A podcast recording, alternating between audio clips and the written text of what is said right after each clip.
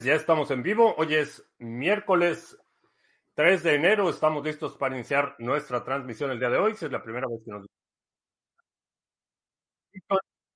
activos digitales,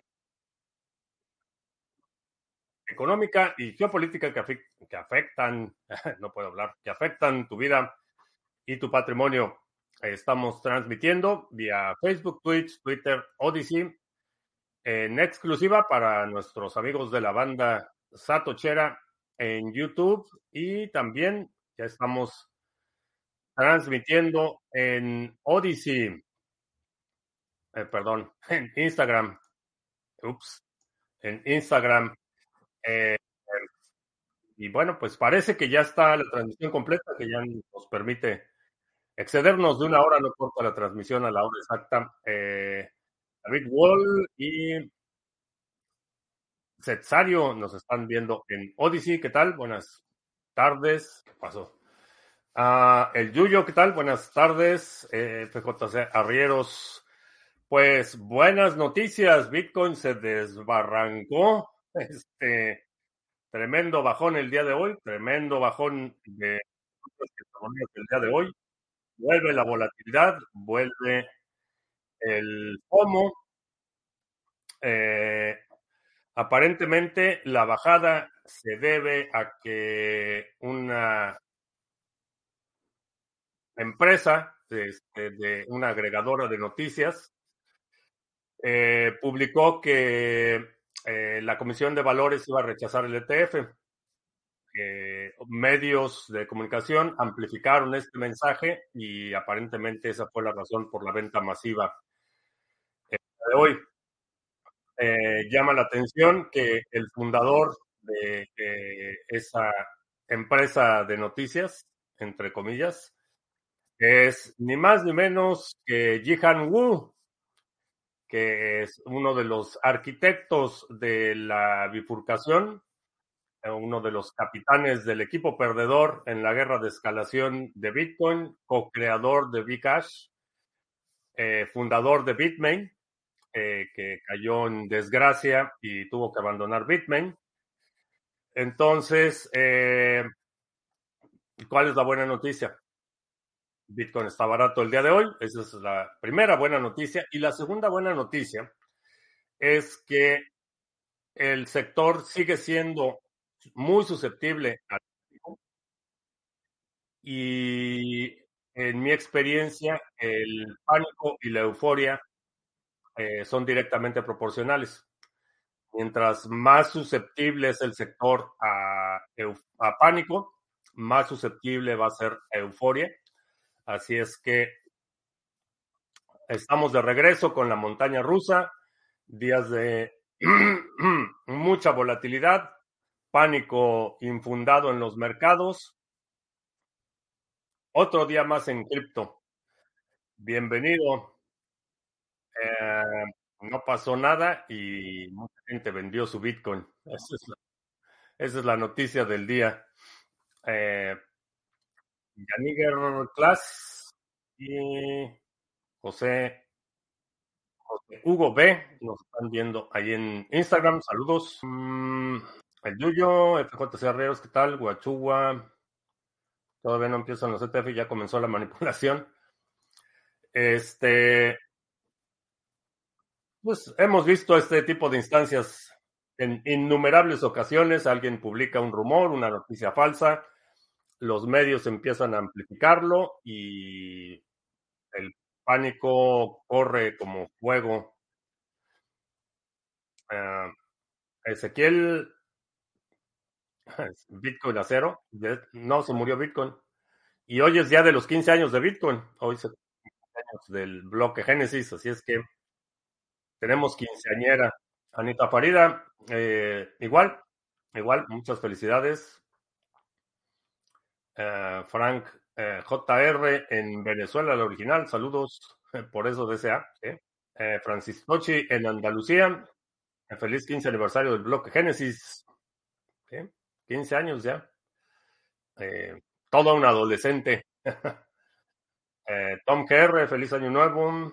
Visto Rosen Bridge, el puente entre Cardano y Ergo. Podrá ser un vigilante. No entendí esa segunda parte. Cuando ganas, todo bien. Cuando pierden, todo es manipulación. Sí. Sí, ese es patrón típico de comportamiento en el sector que cuando, cuando, cuando todo el mundo está ganando, el mercado es pulcro, limpio y este honesto, y cuando la gente pierde es porque está manipulado. Parte de esa práctica muy extendida de no asumir responsabilidad personal. Eh, Leaflet en Mérida, de la Mérida de Venezuela la Vieja. ¿Qué tal? Uh, Armand Hodul en Italia, saludos, nos está viendo en Odyssey. Eh, ¿Cuál ha sido el rumor? Ah, el rumor es que no iban a aprobar el ETF.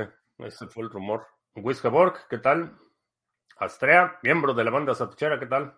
Uh, estaba redelegando mis One en el nuevo pool de descarga. Al comprobar la dirección de validación de mi billetera de hardware con la del pool, he visto que no coinciden. Eh, estabas haciendo la redelegación y no coincide la dirección del pool con lo que ves en el, en el layer, no te aparece la dirección del pool, te aparece eh, un ID de transacción. Si no mal recuerdo. Ya me hice celular. Este. No me acuerdo si al, al, al, delegar te aparece la dirección del pool o la del con, contrato que invocas. Buena pregunta. No, Perdón. Sí, sí te aparece la dirección del pool. Diría, eh, si estás utilizando, bueno, ¿qué, ¿qué, interfaz estás utilizando? A lo mejor ese es el problema. O sea, estás en staking eh, o, en, o en qué página lo estás haciendo. Paco Gómez, ¿qué tal? Itziar, ya lista al 100, excelente. Feliz año. La SEC es cierto que no aprobó los ETF. Es buen rumor, infundado. BlackRock ya tiene los bitcoins. Cuando aprueben el ETF no debería subir tanto, es correcto. No necesariamente. No necesariamente depende de la demanda que tenga el ETF.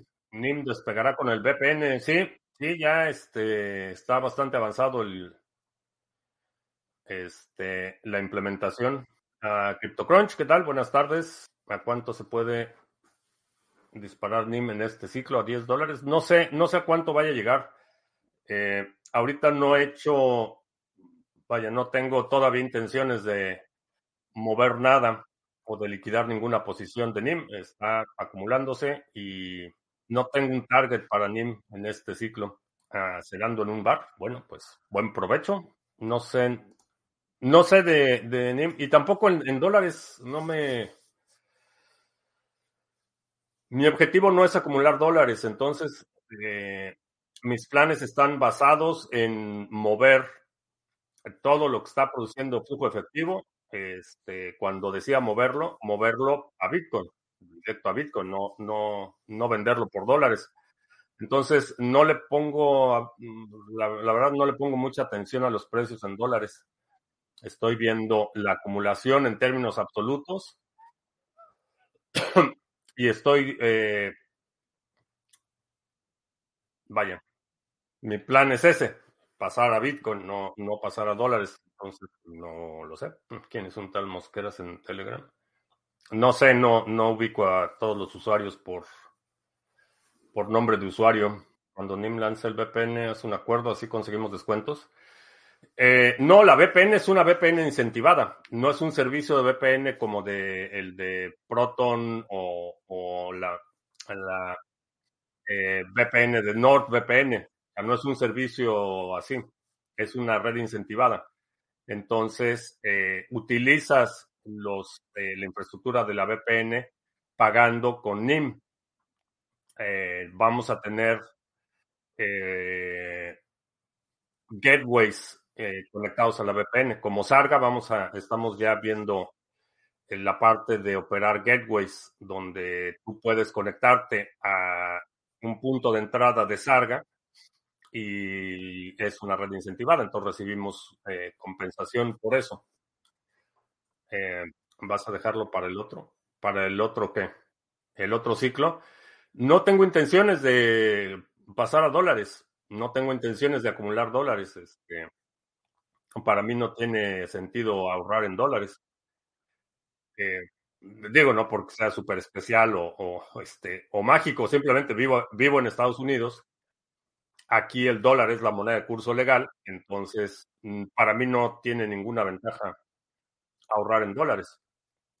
Eh, para mucha gente que está en otros países donde su moneda es mucho más débil comparada con el dólar, a lo mejor sí tiene sentido ahorrar en dólares, porque aunque el dólar se está depreciando, no se deprecia al mismo ritmo que se deprecia su moneda local.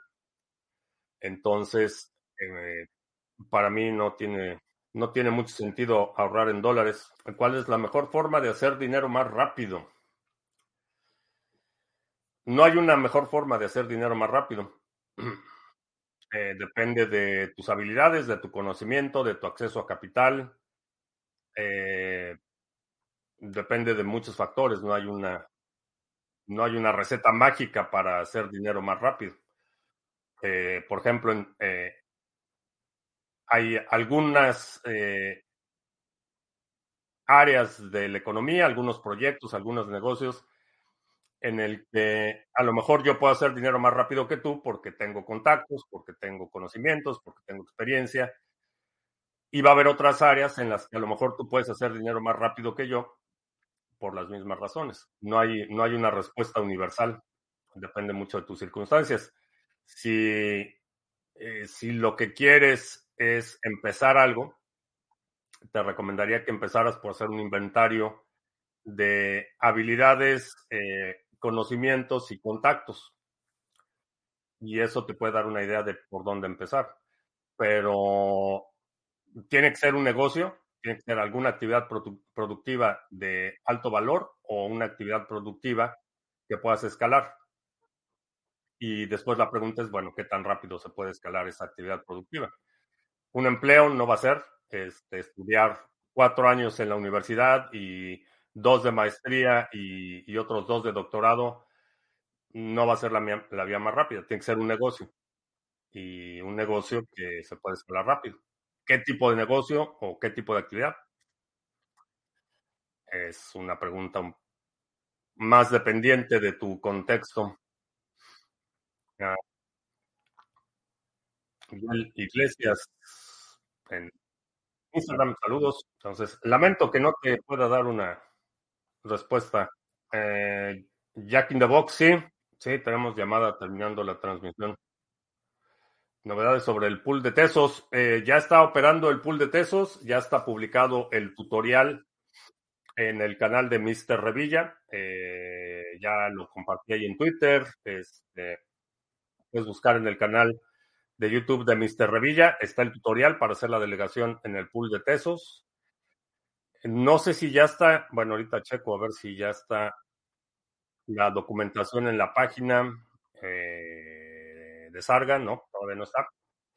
Pero ya está el tutorial, ya puedes seguir ese tutorial y delegar tus pesos en el pool de, bueno, en el Baker de Tesos. Cosmos o Tesos, ¿cuál se queda? Eh, no sé, este, no sé cuál, no sé cuál se queda. Depende, bueno, ¿cómo está tu portafolio? ¿Qué tanta exposición tienes a uno o a otro o qué tanta exposición tienes a otros proyectos similares? Los dos proyectos tienen enormes ventajas y los dos proyectos tienen méritos. Entonces, diría los dos, si puedes tener posición en los dos, los dos. ¿Qué le dices a la gente que apoya, que apoya al CACAS? Honestamente, no discuto necedades. Este, para mí es, es eh, evidente no solo el fracaso de su proyecto político, sino el, el profundo daño que le ha ocasionado al país. Si la gente no está dispuesta a ver eso, pues no hay mucho que discutir. Hablando de negocios, ¿cuál sería el beneficioso o mejor? Eh, no hay un mejor. Este, ¿Cuál sería beneficioso? Busca algo que una solución a un problema por la- el cual la gente está dispuesta a pagar. En, términos como regla general, si resuelves un problema para gente de mucho dinero, puedes cobrar mucho. Si resuelves una, si, resuelves un problema para gente con poco dinero, pues puedes cobrar po- poco. Este, hay muchísimos negocios, hay muchísimas oportunidades, eh, hay mucha indecisión, incertidumbre y hay enormes oportunidades. Hay oportunidades en muchos sectores, en el sector de la tecnología hay muchas oportunidades, en el sector de los alimentos, manufactura, este, bioingeniería, eh, genética, hay muchísimas oportunidades en muchos sectores. ¿Cómo ves el ecosistema DeFi que se estaba creando dentro de BTC? Eh, va a generar mucha, mucha animosidad y mucha resistencia, porque el, digamos que el bloque más este, reaccionario de ultramaximalistas se va a oponer y va a criticar a todos esos proyectos, pero no creo que el ecosistema DeFi eh, en Bitcoin vaya a, tra a atraer el mismo tipo de usuario, este, el, el, ludópata este, degenerado que eh, ha atraído proyectos como Binance, por ejemplo. Creo que va a ser un perfil de usuario distinto y va a ser bastante interesante. A título personal, pues puedes decir que su altcoin favorita es ADA. No tengo una, realmente no tengo una favorita. Este, hay muchos proyectos en los que estoy directamente involucrado. Eh, trato de evaluar los proyectos por sus méritos, por su innovación, eh, ciertos atributos que busco en los proyectos. Entonces, no tengo una favorita. Este, hay muchos proyectos que me parecen interesantes y estoy involucrado en varios proyectos porque me parecen interesantes. Pero así como favorita, mi, prioridad es Bitcoin. Digamos que esa, esa sería mi favorita, pero no es un altcoin. Uh, Agustín está de agente encubierto el día de hoy. Saludos. Gran oportunidad para comprar BTC. Está, está de oferta gracias al FOMO. Este, gracias a, los rumores no confirmados. ¿En qué punto de desarrollo, qué noticia consideras que el, hará que el precio NIM se dispare? Este, creo que el lanzamiento de la VPN va a ser un impulso importante para el precio. 1212, probando Twitter. W, DW Crypt, este, prueba exitosa. Prueba superada, como decían, ¿cómo se llamaba el juego? El programa este de juegos. Eh, prueba superada. Este, se llamaba el, el, gran juego de la OCA o el, el, el juego de la OCA, que dicen prueba superada. Ya, este, prehistoria de la televisión. No entiendo cuando dicen que BlackRock no podrá tener el control de BTC debido a que pueden crear nodos. Que BlackRock no podrá tener el control de BTC debido a que se pueden crear nodos. Ok, eh, supongo que te refieres al consenso. Lo que mantiene las reglas de operación del protocolo de Bitcoin son los nodos son los nodos los que rechazan o aceptan una transacción de un bloque como válida, son los bloques los que eh, se encargan del de las reglas del consenso. Entonces, no importa cuánto Bitcoin tenga BlackRock, no importa cuánto Bitcoin tiene Michael Saylor, no importa cuánto Bitcoin eh, tenga confiscado el gobierno de Estados Unidos, no importa cuánto Bitcoin tengan, no pueden cambiar las reglas, no pueden obligar a todos los nodos de la red a respetar cambios en el consenso o a aceptar cambios en el consenso dictados de forma unilateral. Nadie puede hacer eso, no importa cuánto Bitcoin tengas. El, efecto Cantillon, lo que ha pasado en el, en el mundo del, del dinero basado en deuda, es que quienes controlan eh, recursos económicos pueden influenciar a quienes eh, hacen las, las leyes para que los beneficien. Entonces se utiliza el poder económico para cambiar las reglas del juego y mantener ventajas competitivas. Eso es lo que hacen los bancos. En la Comisión de Valores, eso es lo que hace. Proteger las ventajas competitivas del establishment del sector financiero. En el caso del protocolo de Bitcoin, no hay ninguna instancia o entidad que unilateralmente pueda determinar cambios en el protocolo. No importa cuánto Bitcoin tiene este todo el que tiene, no puede unilateralmente cambiar las reglas del consenso. Tienes que persuadir a todos los nodos para que activen una versión de software con los cambios que quieres introducir. Por eso es que los vectores de ataque se reducen a ataques mediáticos, ataques de... porque no pueden cambiar las reglas. No hay un gobierno, no hay un, una persona que, pueda unilateralmente decir, a partir de ahora, pues no hay 21 millones, sino que ahora son 100 millones de bitcoins. O, o no hay una entidad o persona que pueda decir, ah, pues a partir de ahora, este, para que tu transacción se apruebe para que se mine, tienes que mandar tu pasaporte, copia del acta de nacimiento. No hay, no hay una instancia que pueda imponer cambios de forma unilateral. No importa cuánto Bitcoin tenga. A eso se refiere. ¿Qué apostamos? Este, ¿Qué apostamos de qué? El juego de la OCA. Ah, sí, prueba superada el, el juego de la OCA. Ah, que ya está de nuevo en su máquina de Linux. Bien. Ah, ¿Qué fecha está predeterminada la salida de la VPN de NIM? Este, se supone que la, la, la versión beta va a estar lista en la primera mitad de este año.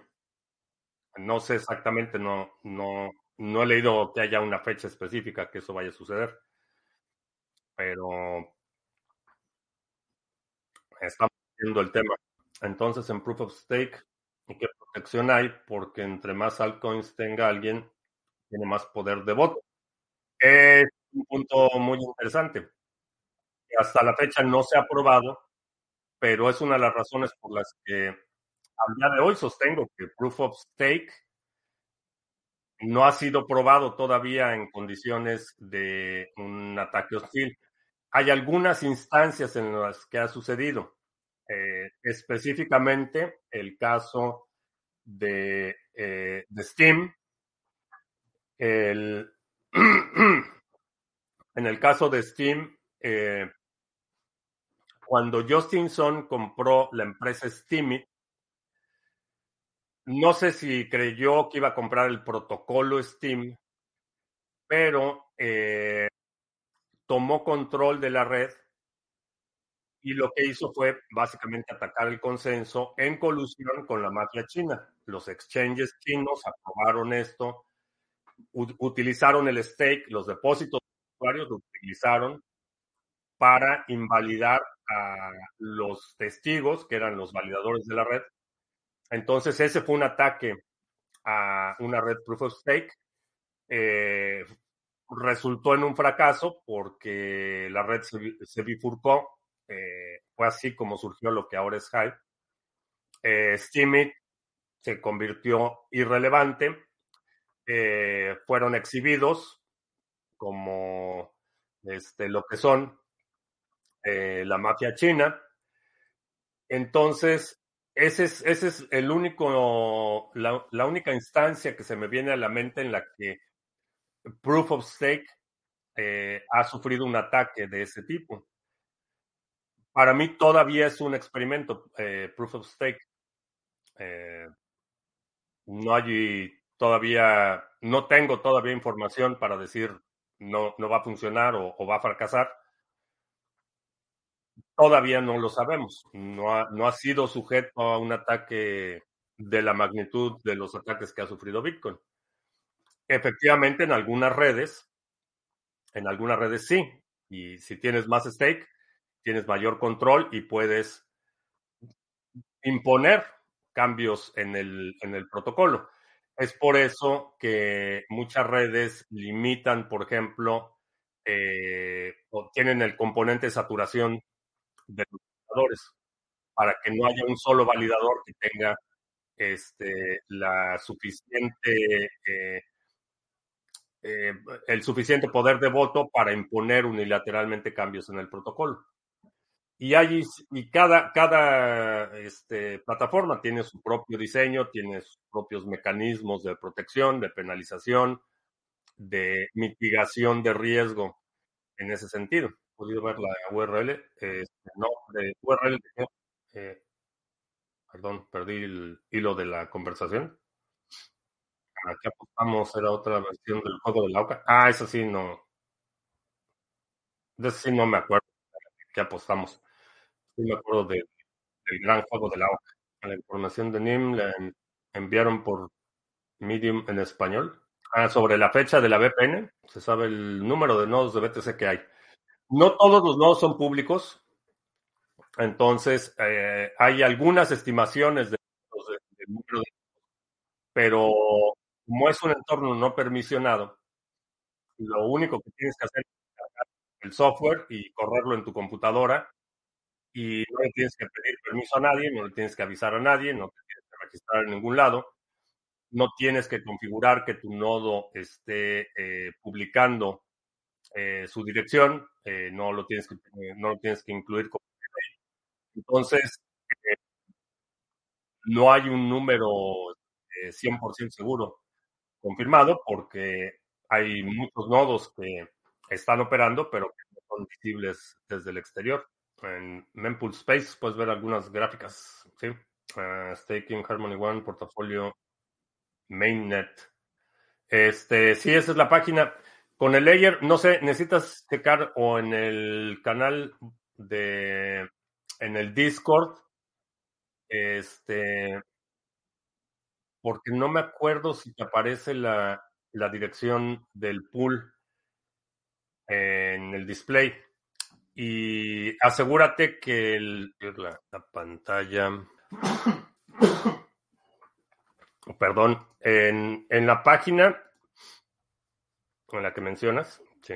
si buscas aquí los, los validadores, hay dos, dos uno que está inactivo, que es el primero que aparece, que dice aquí no electo, y el segundo es el que está activo, y cuando le pones aquí delegar, ah, pues no tengo, no lo tengo conectado. Pero este es el pool, nada más para, para referencia. Ese es el pool indicado. Pero es una buena pregunta. A lo mejor por ahí, no sé si está Tony o Samuel me puede recordar si te aparece la dirección del pool o es el ID de la transacción lo que te aparece en el en el layer. Pero en el canal de Discord o en Telegram, en Telegram serían las, los canales adecuados, porque aquí en la transmisión si no te, no te puedo ayudar. Entonces, a ver, de Frank puso ahí un enlace a, a la página de Medium, eh, pero no, no lo puedo abrir. Si le doy clic, si le doy clic a los enlaces que aparecen aquí, aparecen como banners en, en la transmisión. Entonces no le puedo hacer clic, pero pues no sé qué dice. Según, eh, según escuché, la última vez que eh, leí sobre el tema iba a ser el, el, primer, el primer semestre del año, o sea, de este año.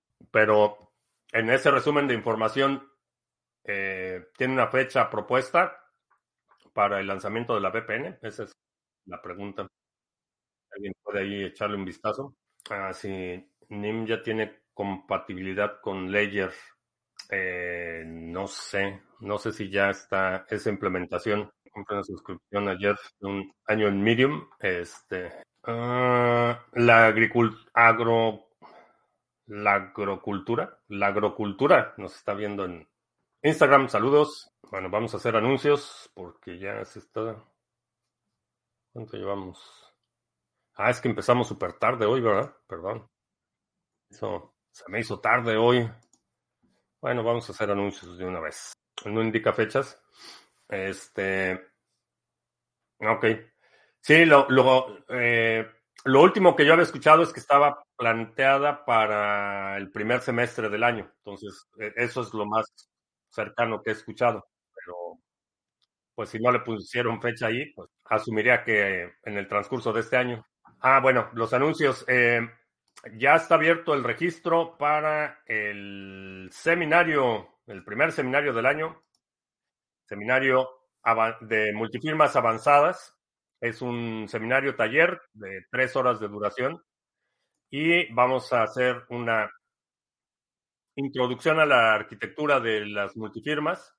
Vamos a hablar de los recursos y materiales necesarios, el software, eh, distintos modelos y setups, cómo se hace la configuración de un signer, eh, cómo se configuran las carteras firmantes, los respaldos eh, de semillas y llaves y toda la información que necesitas preservar, el mecanismo y los procesos para enviar y recibir Bitcoin en una cartera multifirmas, las, una práctica de recuperación, o sea, cómo se recupera o cómo se restauran las carteras.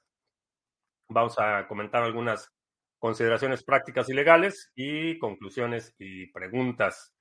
Es el seminario es en vivo este sábado 27 de enero, 11:30 de la mañana hora del centro.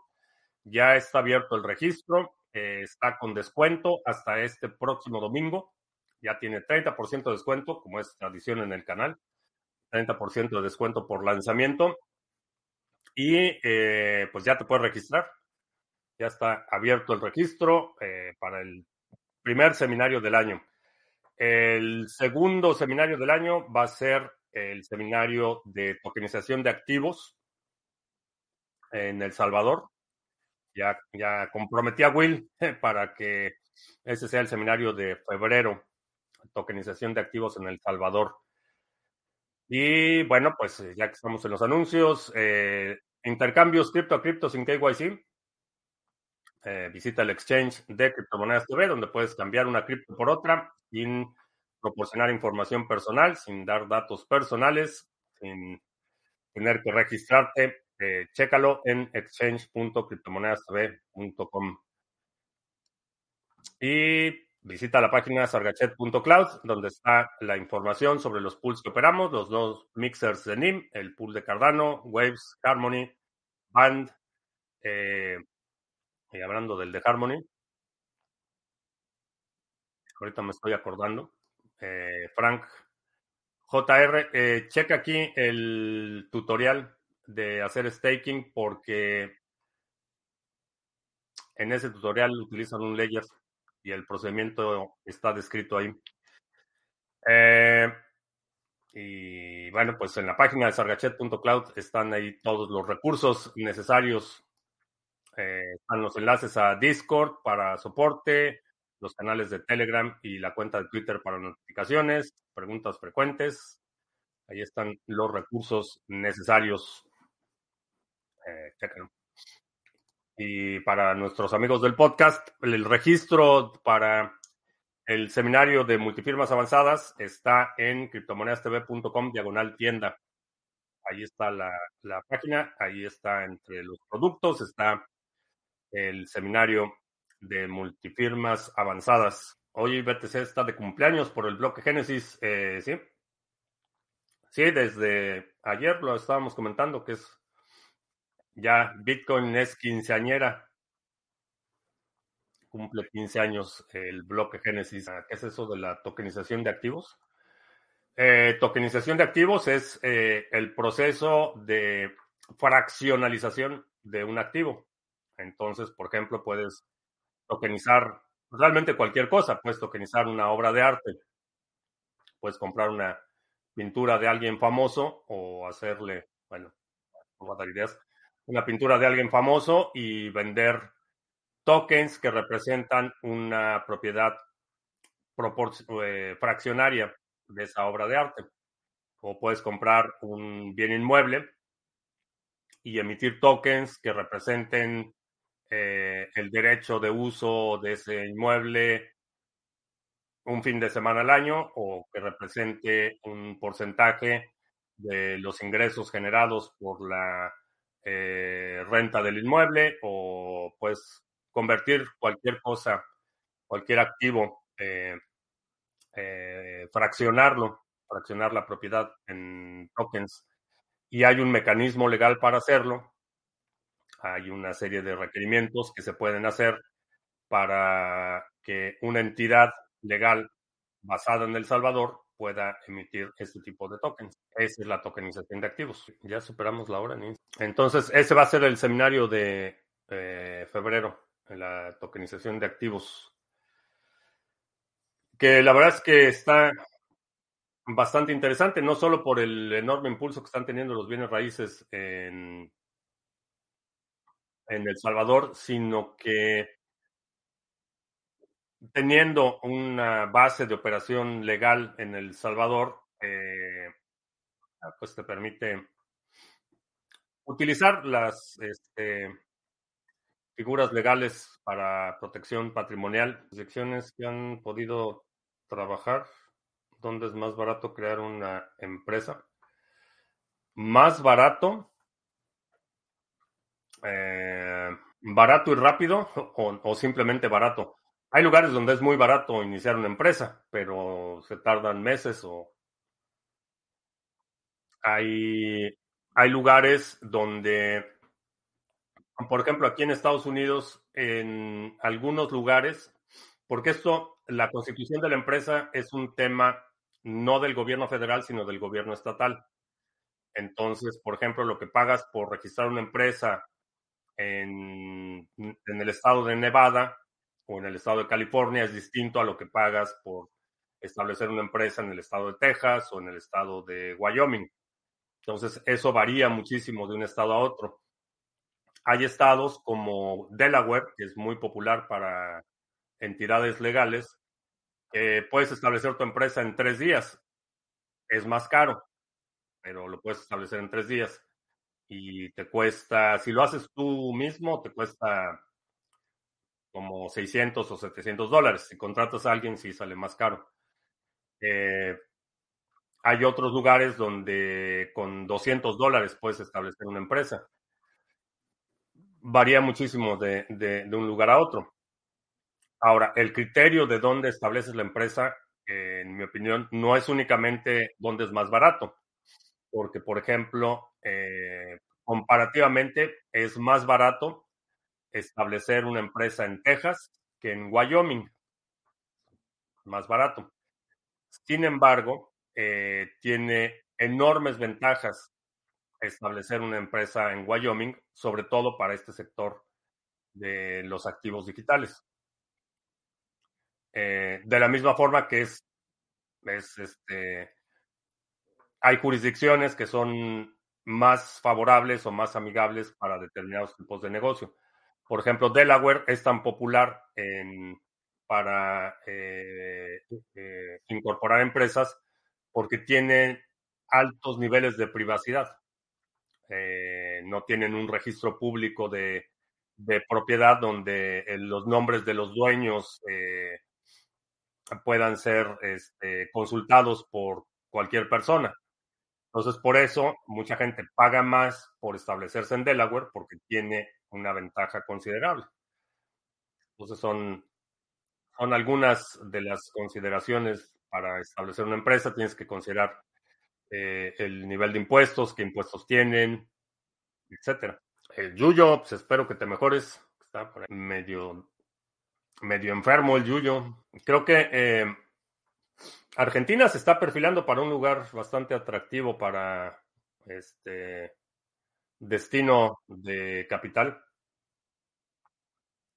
Creo que va a ser, va a ser buen, buen lugar. Todavía, todavía falta que se consolide un poco este, y que se normalice un poco la, la administración, pero creo que Argentina va a ser un, un buen lugar para establecerse.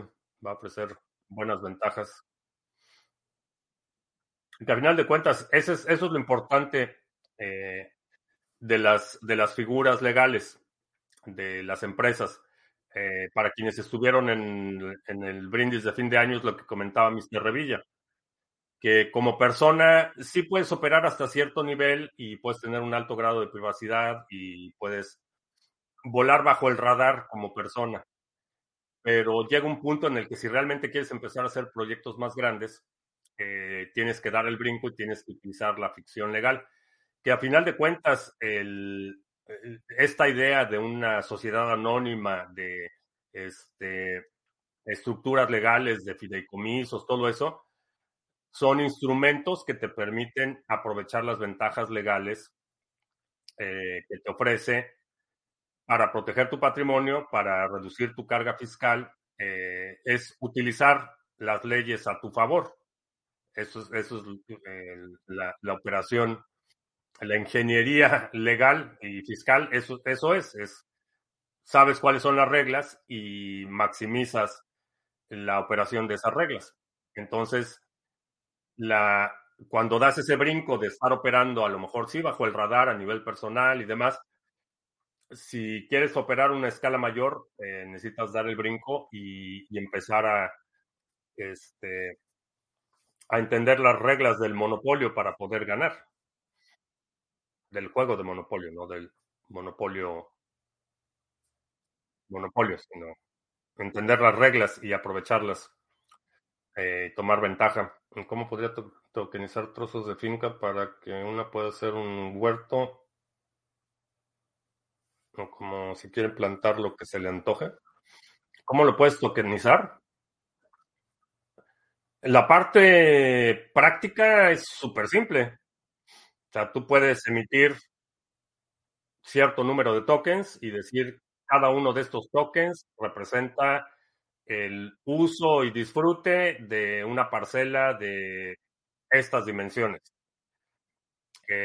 Si quieres que sea fungible, es decir, que yo voy a la propiedad y puedo utilizar indistintamente esta parcela o esta parcela.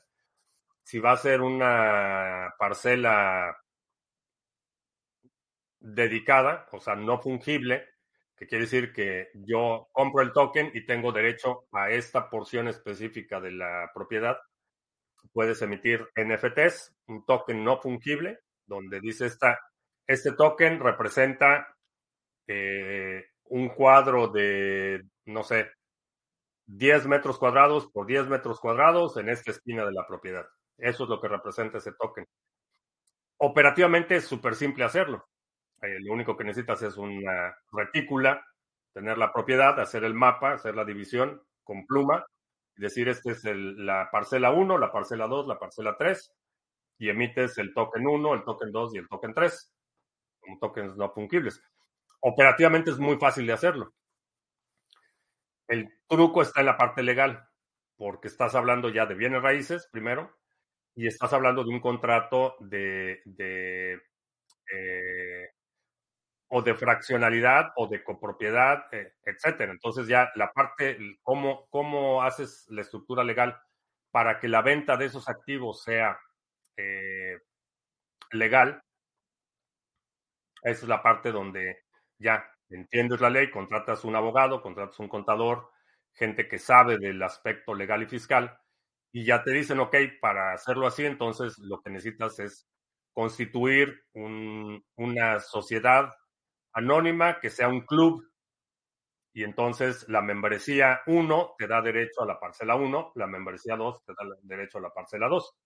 Esa puede ser, digo, se me está ocurriendo un mecanismo, pero puede haber mil formas de hacerlo.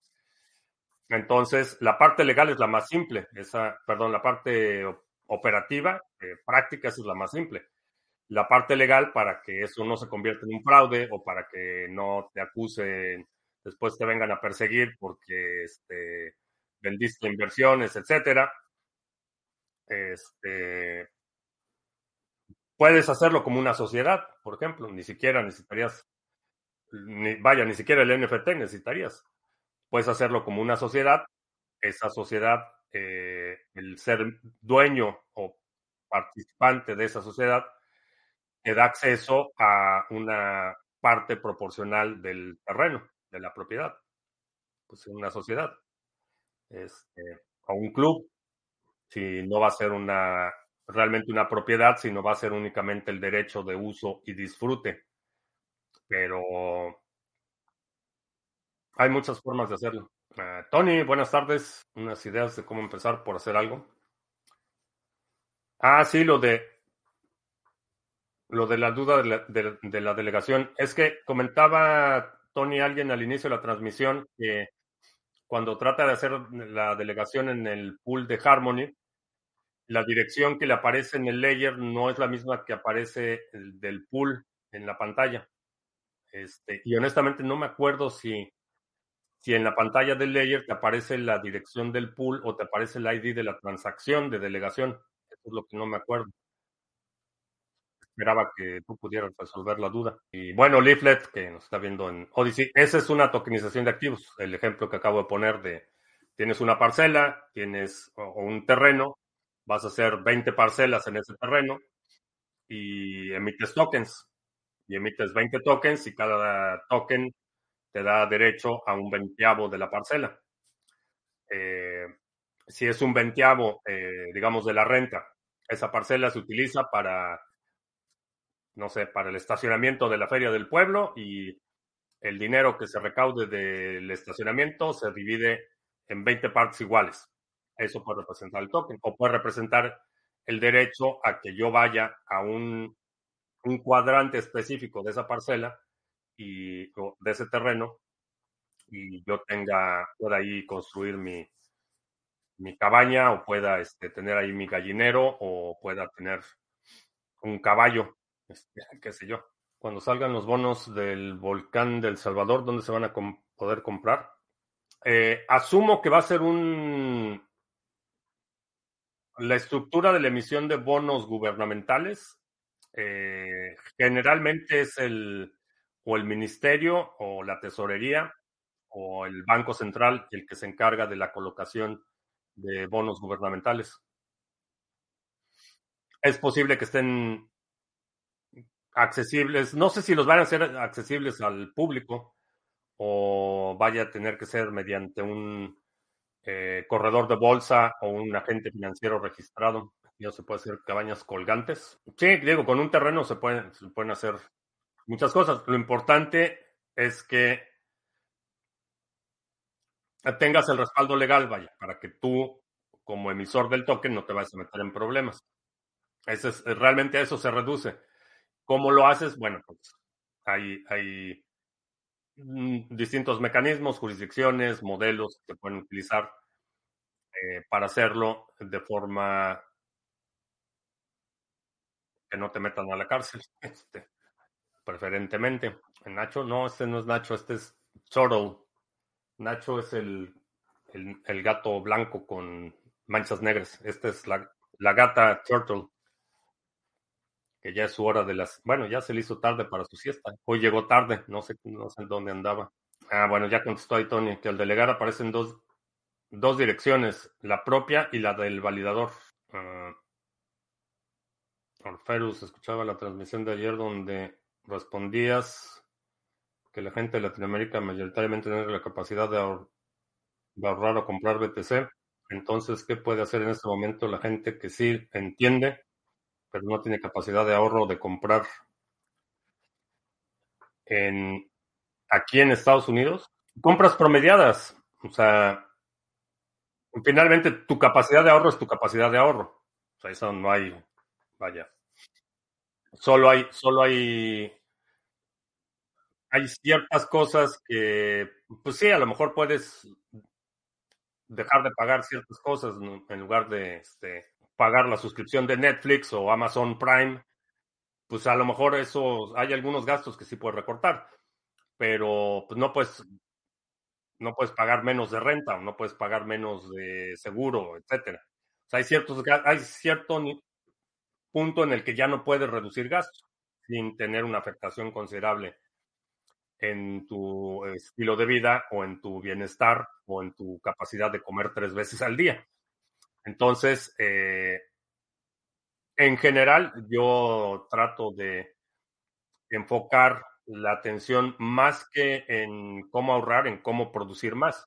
Si estás en una circunstancia en la que lo que estás ganando, lo que estás produciendo, se consume y apenas estás este, ahí este, arañando este, 50 o 100 dólares aquí y allá, más bien me enfocaría en, en qué puedo hacer para generar más dinero, para producir más. Ese creo que sería un, un aspecto importante a considerar.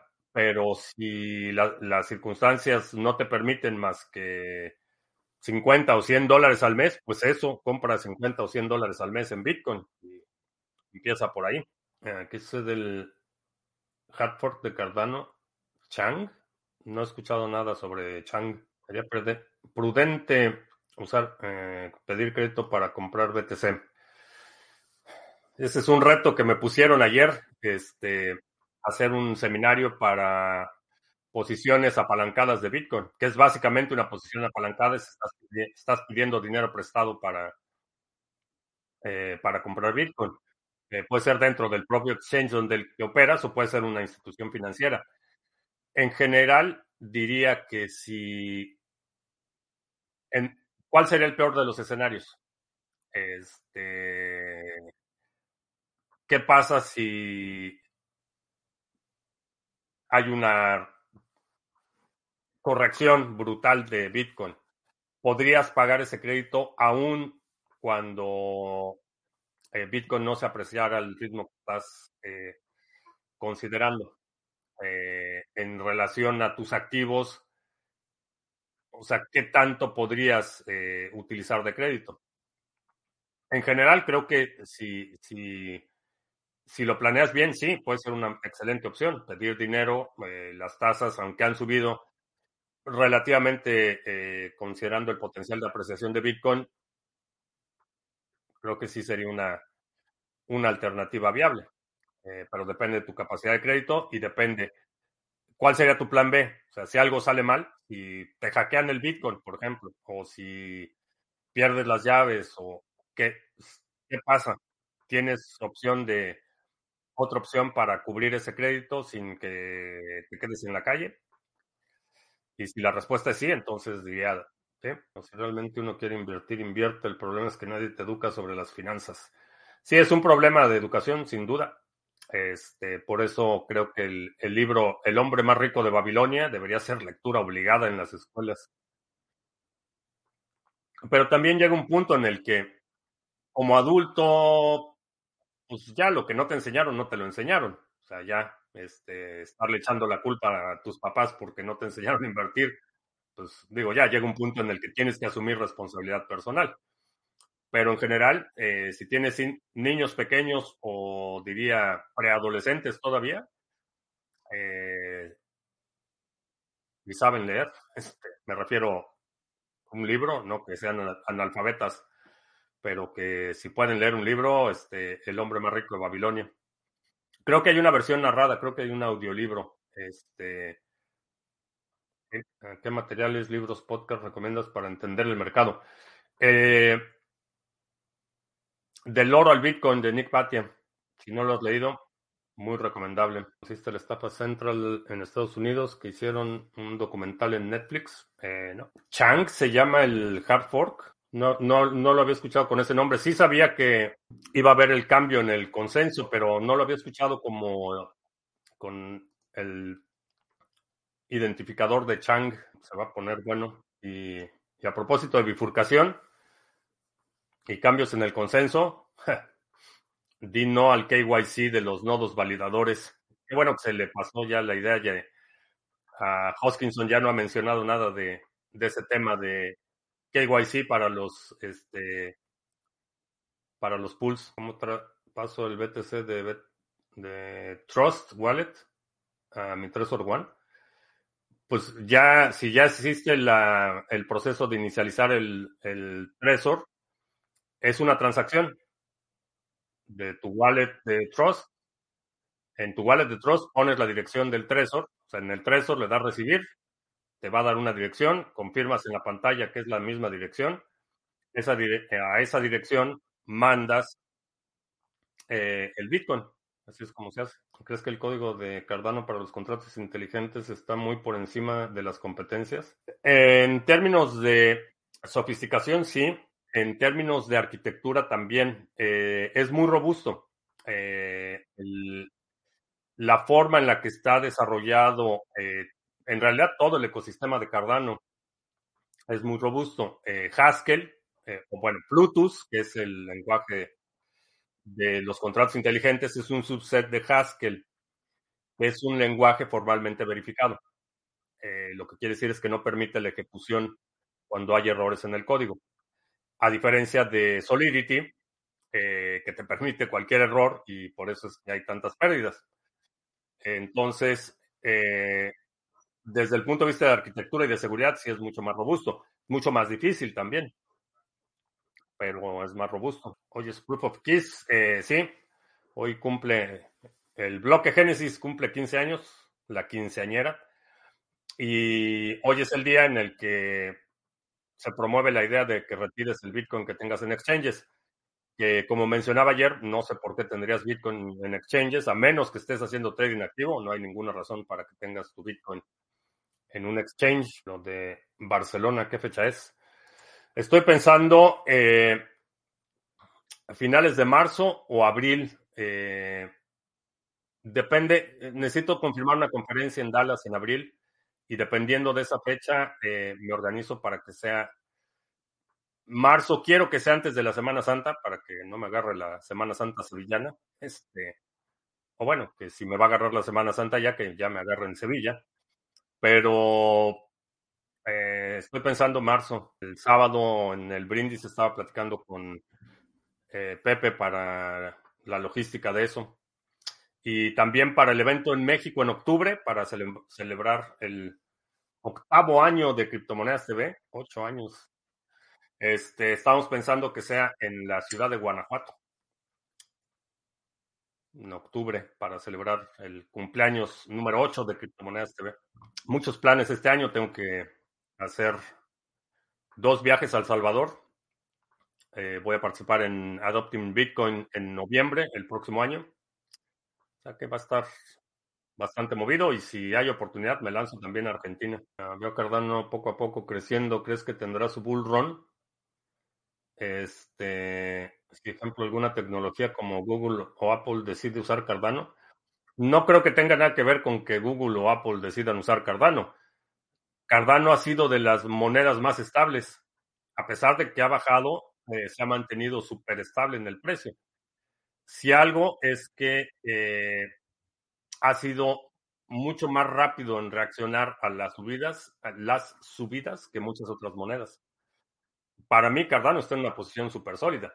No creo que haya un evento así que salga a la Justin Sun a Cardano a anunciar un partnership con la NASA. Este, no, no creo que vaya por ahí el, el impulso. Creo que es mucho más, mucho más sólido, mucho más orgánico y mucho más sostenible. Extraperlo en la Alhambra, ¿qué tal? Saludos, tenía tiempo de no verte por acá. Parece que BTC se está recuperando. Ah, pues hay poco a poquito, ¿sí? ¿Qué target le das a Cardano en términos de Satoshis para este ciclo? Eh, no tengo target en Satoshis. Mi objetivo con Cardano es seguir acumulando.